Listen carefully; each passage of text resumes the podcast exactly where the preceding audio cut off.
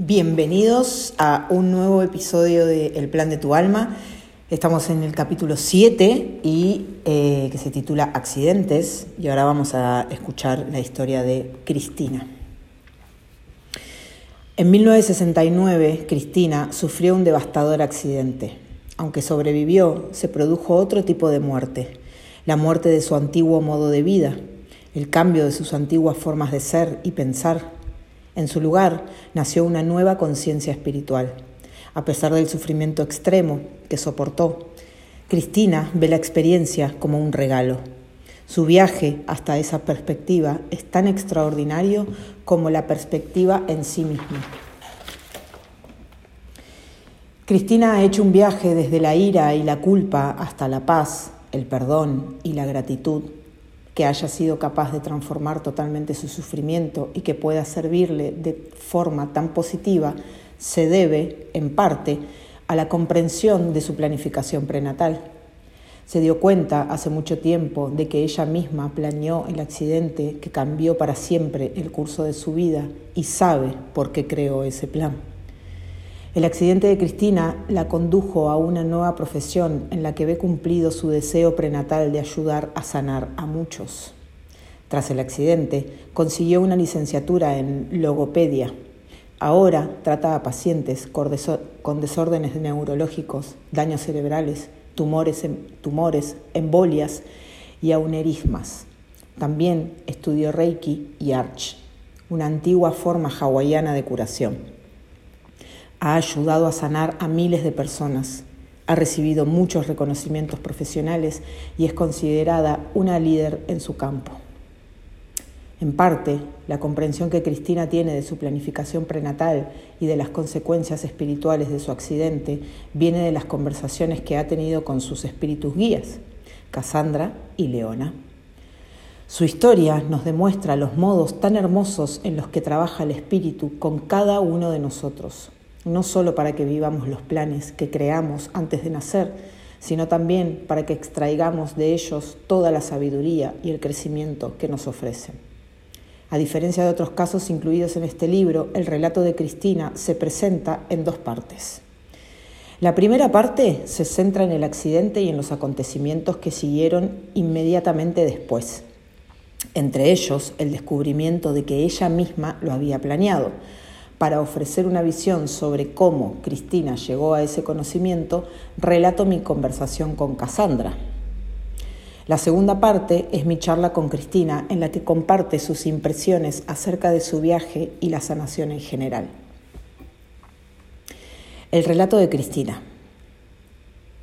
Aparentemente era un día como los demás, Cristina, de 20 años, auxiliar administrativa del Departamento de Ciencias Políticas de la Universidad de Pomona, acababa de terminar un rutinario día de trabajo y estaba esperando a que su marido la recogiera.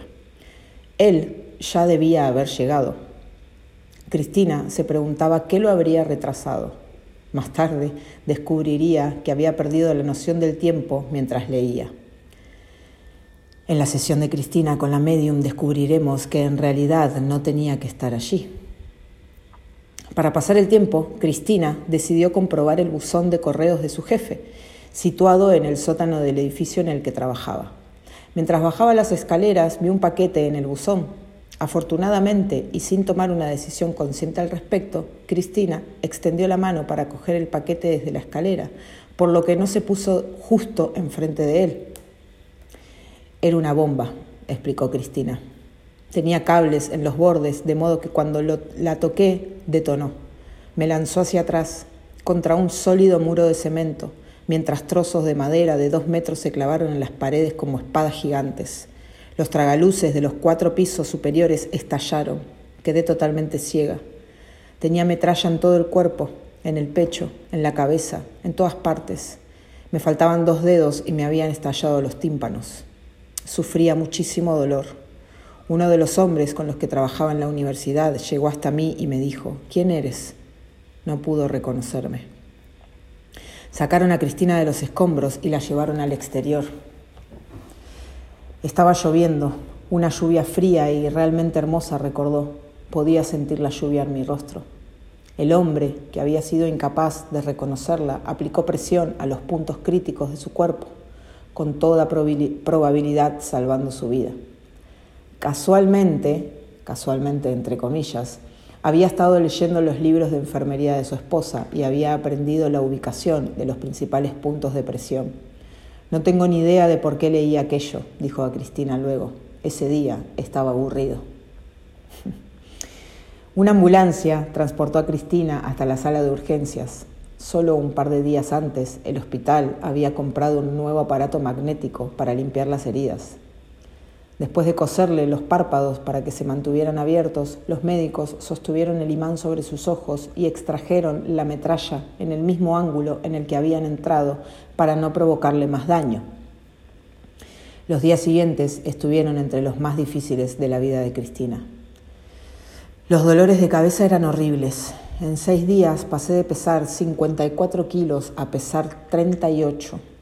No podía comer porque tenía los labios cosidos y no podría abrir los ojos porque los tenía hinchados. Tenía el rostro carbonizado.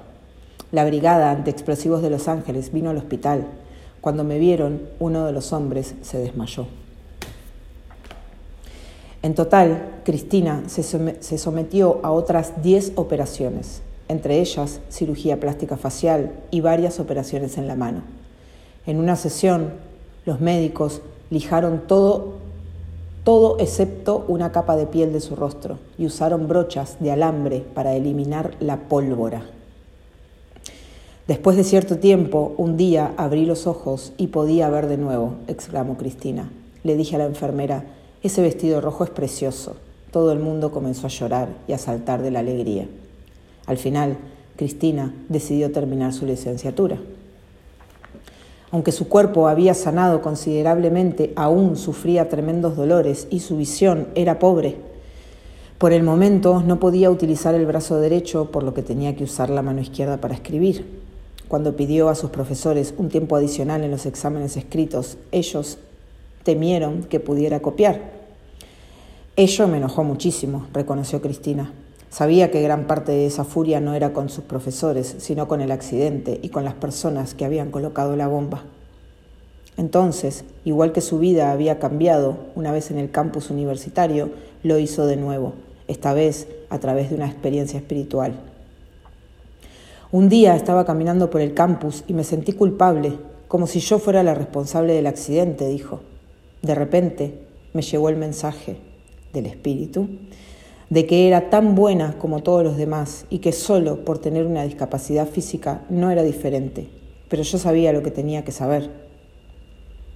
Fue como si alguien me hubiera quitado un enorme peso de los hombros. La sensación de perdón que me invadió fue muy profunda. De hecho, apenas pude moverme durante un tiempo.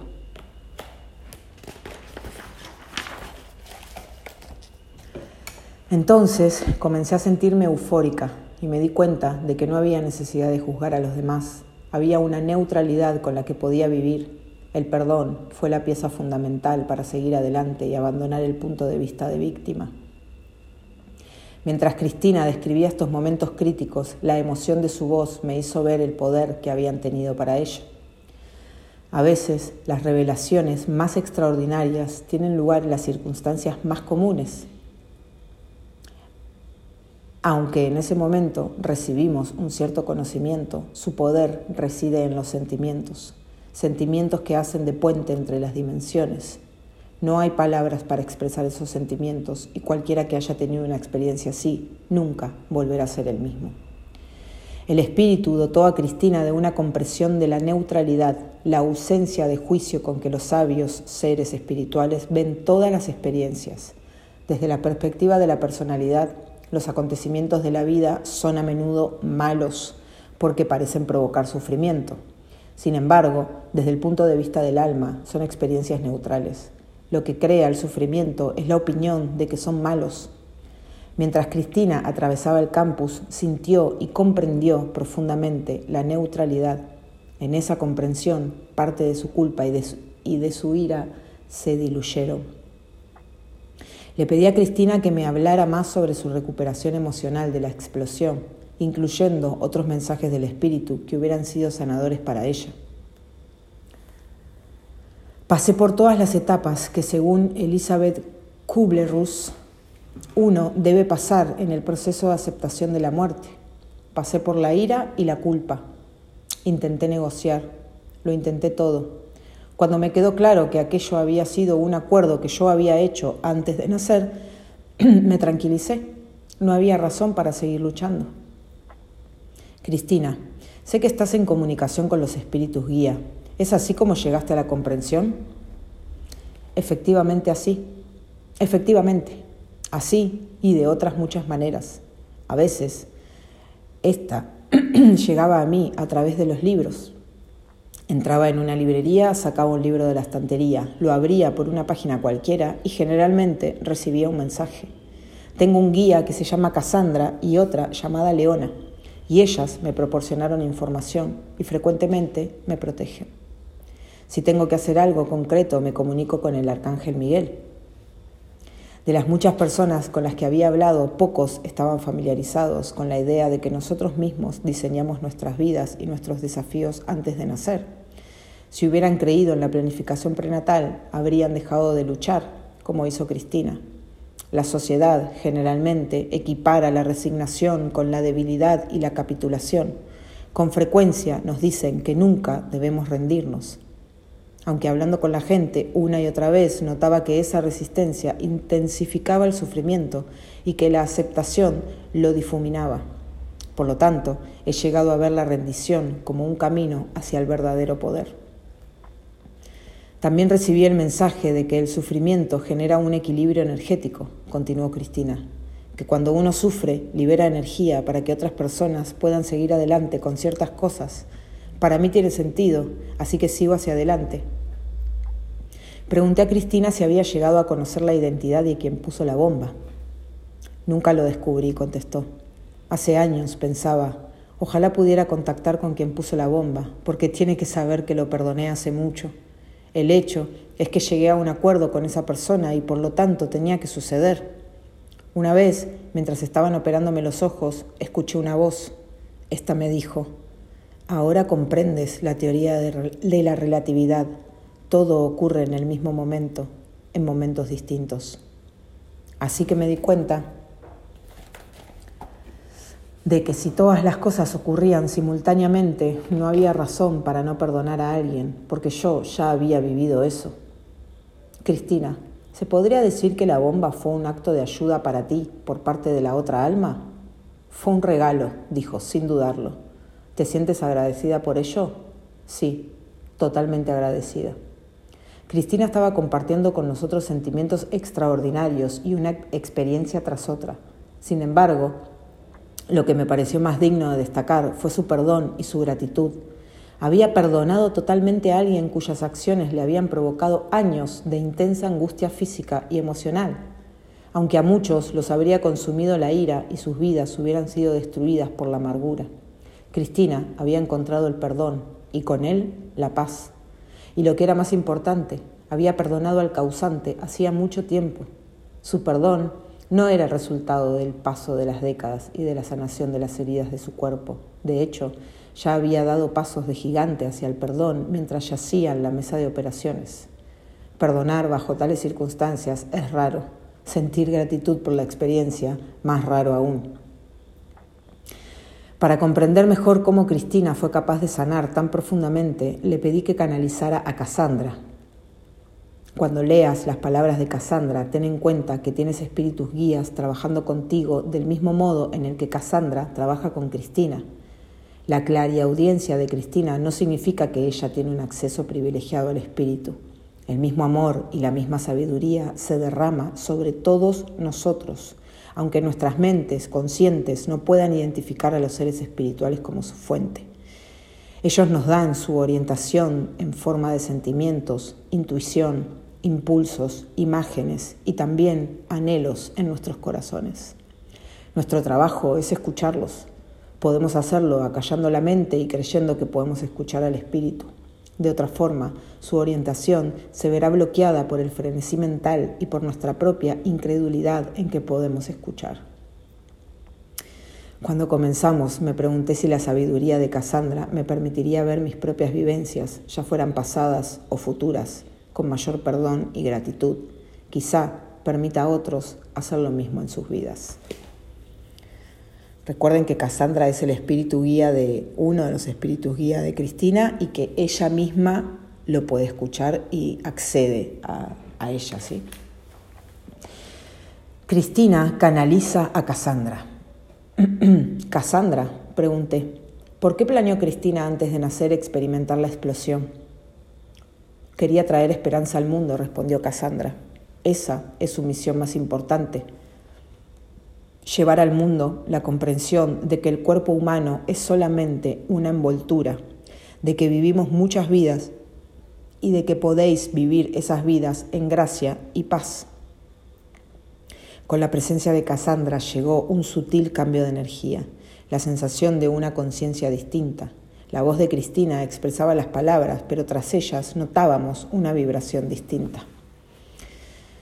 Pero la verdad es que Cristina podría haber escogido muchos desafíos vitales para conseguir sus objetivos. ¿Por qué escogió concretamente la explosión de una bomba? Sencillamente porque sobreviviría porque era algo lo suficientemente intenso para captar la atención de otras personas que así escucharían. ¿Por qué planeó hacer eso el alma que puso la bomba? pregunté. Fue una cuestión de libertad, contestó Cassandra. No tiene connotaciones negativas. ¿Es exacto decir que la colocación de la bomba fue un acto de servicio por parte de ese individuo a Cristina y al mundo? Sí, la divinidad usó a esa persona como un, como un vehículo para abrir los ojos de mucha gente, con el fin de que vieran la verdad. Cuando la persona que puso la bomba muera y cruce de nuevo al espíritu, ¿sentirá remordimientos o arrepentimientos? Esta, esta parte de su vida será revisada, pero no tendrá ningún sentimiento de arrepentimiento. ¿Ese alma se sentirá orgullosa de haber hecho bien su papel? será neutral. ¿La colocación de esa bomba cumplía otro objetivo? En efecto, dijo Cassandra, dio lugar a un proceso inconsciente de pensamiento grupal. Vosotros, los humanos, a veces os veis arrastrados por el mar de pensamientos que viene de la conciencia cósmica. En otras ocasiones os arrastran estados de actividad. Estos estados pueden provocar guerras y grandes daños, esto, la explosión, hizo que muchas almas piensen en lo que están encarnando mientras viven en la Tierra. Cassandra estaba perfilando en ese momento una importante distinción entre la conciencia individual y la colectiva. En la Tierra, los individuos están influenciados por una conciencia grupal, la energía. En ese momento de nuestra evolución, esa conciencia se basa sobre todo en el miedo, miedo a la muerte, miedo al dolor físico, miedo a un revés económico, etc.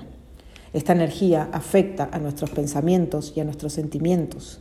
Dado que el papel y el poder de la conciencia colectiva no son reconocidos, la gente tiende a ver sus miedos como algo generado por ellos mismos, cuando en realidad es la energía grupal la que está interviniendo.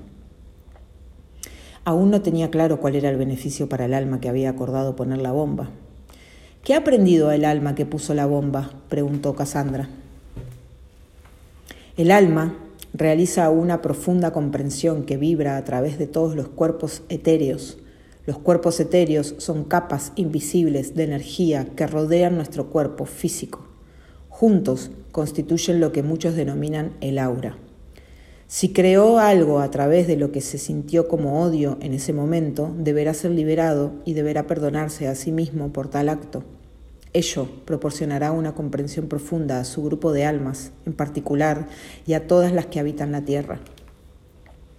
El comentario de Cassandra me recordó lo que había dicho el ángel de que John, capítulo 2, estaba sanándose para poder sanar a todo su grupo de almas. Aunque el papel de John era sanar la vergüenza, el del terrorista parecía que era sanar el odio, el odio que lo había llevado a colocar el explosivo. Si el terrorista transmuta la energía del odio en su propio perdón, entonces llegaría a las almas de ese grupo tanto una sanación energética como una comprensión más profunda del odio. En cuanto al plano terrestre, cualquier sanación del odio del terrorista haría más fácil para los demás que habitan actualmente un cuerpo superar el odio en sus corazones. y cualquier perdón del terrorista a sí mismo hará más fácil que los demás se perdonen a sí mismos. Tal es la repercusión energética que tenemos los unos en los otros, un incremento de la vibración de una persona eleva la de todos los demás. Cuando vuelvan al espíritu, pregunté, ¿cuál será la reacción de las otras almas? Todos los sucesos se ven de un modo neutral, estableció Cassandra. Todos sabrán que el plan divino se ha llevado a cabo. Entonces, dado que este fue un acto de servicio que fue planeado antes del nacimiento, ¿esta alma no adquirirá karma negativo? Así es. Cassandra, ¿es exacto decir que en el otro lado, en espíritu, hay amor entre Cristina y la persona que colocó la bomba? Totalmente. ¿Han trabajado juntos en vidas pasadas? Sí. Algunas de sus actividades tenían que ver con la sanación, la sanación mutua y la de otros individuos así como la aspiración de elevar la conciencia de la tierra de otros modos. Noté el uso de Cassandra de otros. Como otras actividades sanadoras, también el atentado había, había sido diseñado para elevar la conciencia. La intención era la misma. Tal como lo comprendo, dije, las almas pueden elegir encarnarse en cualquier lugar, en cualquier momento. Correcto. ¿Por qué eligieron tanto Cristina como el alma que puso la bomba los Estados Unidos en este momento de la historia? La elección tenía que ver con la libertad, dijo Cassandra. Tuvo que ver con la inconsciencia por parte de uno y la conciencia por parte del otro. Cristina, de algún modo, era inconsciente de la situación política de la Tierra en este momento. Estaba viviendo su vida del modo que había sido planeado, pero no estaba tomando decisiones conscientes, a no ser que fuera necesario. Su hermano estuvo en Vietnam durante la guerra. Ella, Cristina, no fue totalmente consciente de la situación hasta que él volvió y ella tuvo ese accidente. ¿Cristina planeó esta experiencia para despertar y poder llevar una vida consciente? Así es. ¿Le dieron oportunidades para despertar antes para que el accidente no fuera necesario? No, en ese caso no era posible. Cassandra, lo que he visto es que el alma intenta al principio con métodos sutiles despertar a la personalidad. Si la personalidad no despierta, el alma lo intenta con métodos más contundentes, hasta que finalmente ocurre algo grave, como la explosión de una bomba. Pero en este caso parece ser lo contrario. ¿Por qué se prefirió la explosión a los métodos más sutiles? En este caso concreto es así. ¿Por qué prefirió eso el alma de Cristina? Porque tenía el elevado propósito de despertar a otra gente para proporcionarles esperanza y conciencia. Cassandra, cuando se planeó la explosión, ¿sabían si ocurriría definitivamente o no? Podría efectivamente haber ocurrido o no. El libre albedrío siempre existe. Ella podía haber elegido no participar, y el alma que la colocó podría haber elegido no hacerlo. Todos los individuos, mientras están en la Tierra, disfrutan del libre albedrío. Puedes cambiar las lecciones que elegiste incrementando tu frecuencia vibracional, aprendiendo a ser compasivo y tratando a cada persona que encuentras en la Tierra como tratarías a tu Mesías.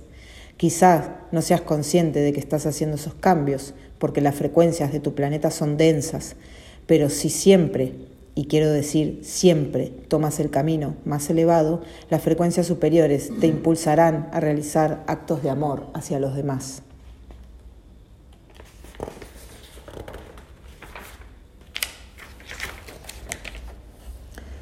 Puedes ir al lugar que contiene todos tus archivos pasados, presentes y futuros, los registros akáshicos y acceder a tu plan de vida, este plan puede alterarse a través de pensamientos y deseos de amor que te lleven a formas de pensamiento por el bien humano.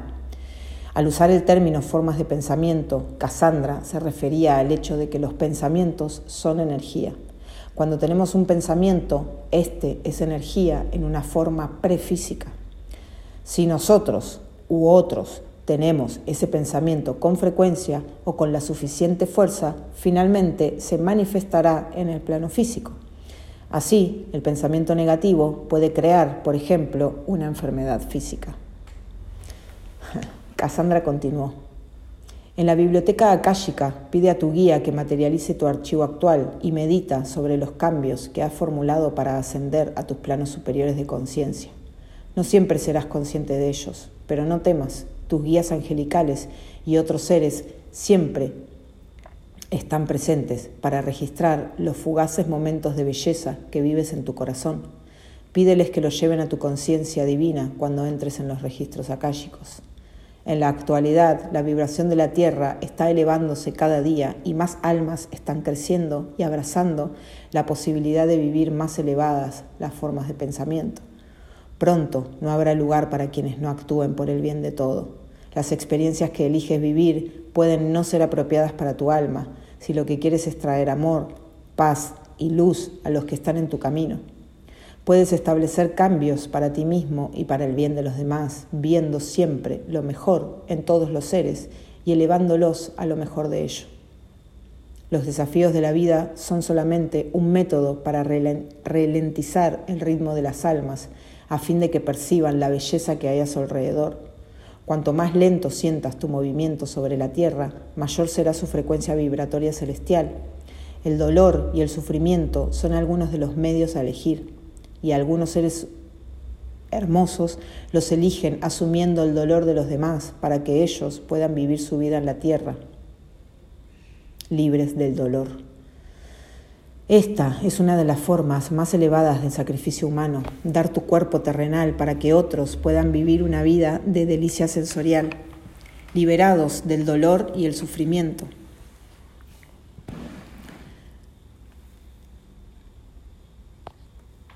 Nadie recibe más de lo que puede manejar, por eso algunas almas eligen pasar más rápidamente a través de los velos del desarrollo consciente de una vida concreta. Los milagros ocurren y hay decisiones que deben tomarse para cambiar cosas. El dolor y el sufrimiento de la tierra no siempre transforman en el, plano físico, pero la forma de pensamiento de energía positiva elegida por quien sufre el dolor puede alterarse quienes viven con desafíos son a veces los héroes y las heroínas que personifican la trascendencia sobre la tierra. En el transcurso de mi investigación no había oído gran cosa sobre la alteración postnatal de nuestros planes de vida, pero la explicación de Cassandra era coherente. Como planeamos las vivencias para experimentar y reconocemos como amor en sus múltiples formas, tales vivencias se hacen innecesarias si llegamos a ese conocimiento antes de que éstas tengan lugar. En el caso de Cristina, ese conocimiento no era posible porque tenía un contrato para vivir la explosión como un acto de servicio a los demás. En algún nivel podría haber elegido no participar, pero tal decisión habría sido incoherente con su deseo de servir. A mí me parecía más probable que el terrorista, por algún motivo, hubiera decidido no provocar la explosión. Cassandra, pregunté, si la persona que colocó la bomba hubiera decidido no hacerlo, ¿qué hubiera ocurrido en la vida de Cristina para despertarla? ¿Había algún plan alternativo? Sí, contestó Cassandra. Habrían tenido lugar cambios de conciencia en los patrones vibratorios de la Tierra donde ella vivía. Habrían acontecido otros sucesos en el seno de su estructura familiar Dado que el plan de Cristina era ayudar a una elevación de la conciencia, se me ocurrió que ella y yo podríamos haber abordado, acordado antes de nacer contar su historia en este libro. Ciertamente, un libro puede ser otra forma en la que Cristina transmitía su mensaje de esperanza al mundo. Cassandra, ¿Cristina planeó antes de nacer contar su historia en el libro que estoy escribiendo?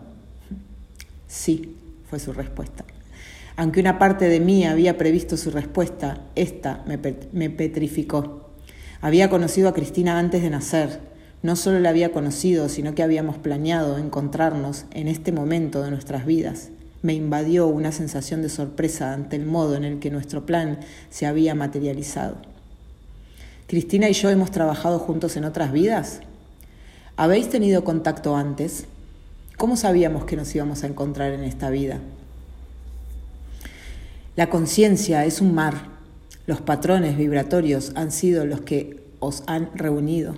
Pertenecéis al mismo grupo de almas.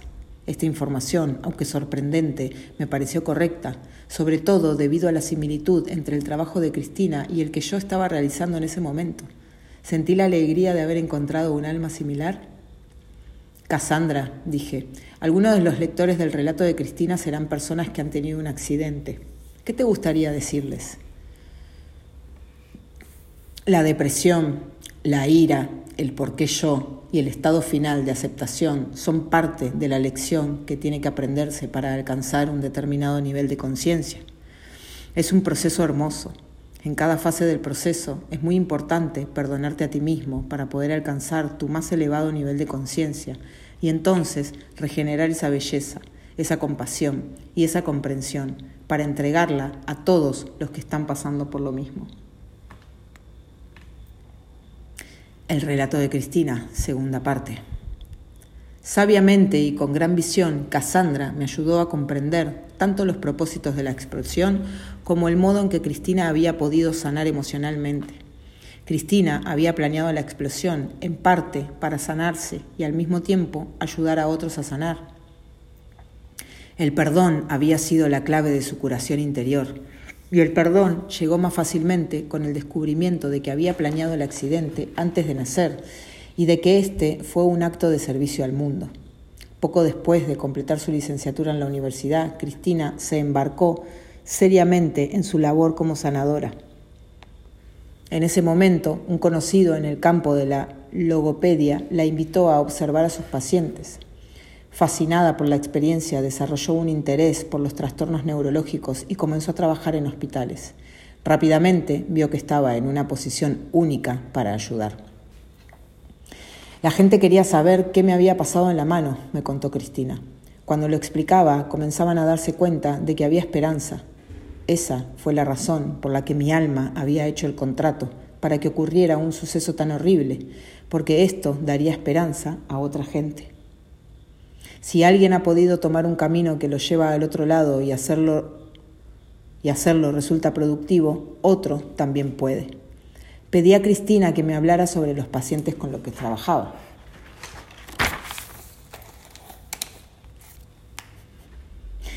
Las personas que veo adquieren una gran conciencia tras lo ocurrido, dijo.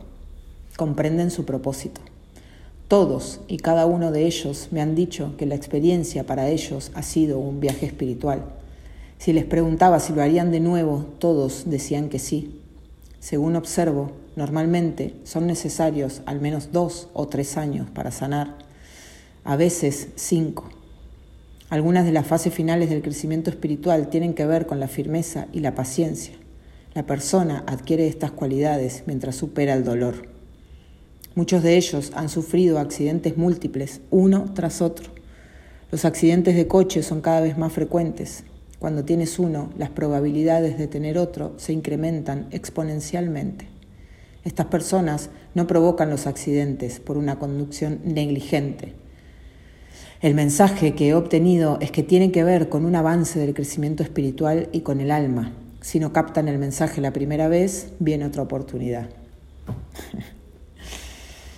Dios mío. Cristina, pregunté, ¿has recibido información del Espíritu acerca de por qué, además de para aprender paciencia y fortaleza, planean estos acontecimientos antes de nacer? A veces es el amor a sí mismos, contestó.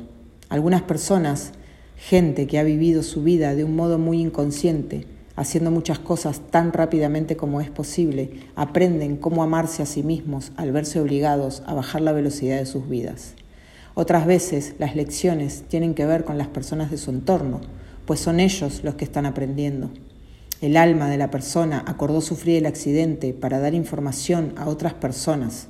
Los demás aprenden a amar al herido y a comprender que algo invisible en la tierra, como un trauma cerebral, realmente existe. Parte del conocimiento que me han dado para que lo entregue es que hicieron un pacto antes de nacer para que eso ocurriera. Cuando comprenden que hicieron ese pacto para aprender lecciones concretas, entonces comienzan a avanzar. Cristina, como sanadora, ¿qué podrías decirle a quien debe soportar un gran dolor físico? Dibujad un círculo frente a vosotros, aconsejó. Entrad en el círculo del dolor y enfrentaos a él, en lugar de intentar huir. Entonces remitirá hasta un nivel que podáis tolerar. Mientras Cristina daba este consejo, pensé en mis conversaciones con personas que han experimentado accidentes graves. Además del dolor físico, con frecuencia se enfrentan a cambios significativos en sus relaciones. Cristina, ¿cómo cambiaron tus relaciones personales como resultado de la explosión? Pregunté. Algunos de mis mejores amigos desaparecieron de mi vida, dijo tranquilamente. La gente comprende que la vida es extremadamente frágil. Si esto puede pasarle a alguien a quien conocen, puede también pasarles a ellos, y eso es aterrador. Quizá quien tenga que estar en tu vida estará en ella. A veces tienes que andar el camino sola y no necesitas mucha ayuda externa. Puedes creer que sí, quien piensa eso y se regodea en ello se convierte en víctima. Si miras en tu interior, el camino se iluminará, sin importar si caminas sola o acompañada. Lo único que necesitas es pedir ayuda al Espíritu. Uno de los mayores cambios de Cristina tuvo lugar en su relación con su marido. Mi marido me cuidó mucho, recordó Cristina. Me apoyó de un modo paternal, muy protector. Creía que había sido culpa suya por llegar tarde, a pesar de que su matrimonio acabó y a pesar de los años de dolor físico y emocional, Cristina había perdonado a quien colocó la bomba. Me preguntaba si tenía algo más que compartir con quienes están luchando por perdonar. Bendecid a esa persona, pedid que sea perdonada y permitid que eso ocurra, dejándolo a una conciencia más elevada que la vuestra, sugirió Cristina. Lo mejor que podéis hacer es liberar los pensamientos negativos, porque lo único que hacen es consumir energía que podríais estar usando para hacer el bien por el mundo. Más allá del perdón, ¿cómo llegaste al punto de la gratitud? Las capas van desplegándose como una cebolla. Estuve agradecida por estar viva. Estuve agradecida cuando el dolor comenzó a cesar. Estuve agradecida si el dolor se detenía, aunque solo fueran 30 segundos. Al principio no me sentía de ese modo, dado que el dolor era continuo, pero llegó un momento en el que estar en el lado oscuro era más de lo que podía soportar. La única salida que te queda es dirigirte hacia la luz. ¿Y el que colocó la bomba? Él fue elegido para hacerlo, dijo Cristina. Creo que es necesario ser un ser de luz para ser elegido para hacer algo que conscientemente no se etiquetara como bueno. Wow. Vamos a vamos a cortar acá este episodio porque ahora empieza la sesión de Cristina con Stacy Wells. Entonces eh, vamos a dejar un, un, capítulo para poder grabar esa, esa sesión entera y que no tengamos que cortar. Gracias a todos los que están ahí. Como siempre digo, escúchenlo más de una vez, presten atención escúchenlo con el corazón, ¿no? Permitan que los mensajes que hay en este libro ingresen en ustedes, porque así como Cristina la tiene a Cassandra, todos nosotros tenemos guías espirituales, todos nosotros tenemos seres de luz que nos guían, que están acá para nosotros. Así que abramos los corazones y dejémoslos entrar. Nos vemos en el siguiente episodio. Gracias a todos por estar ahí.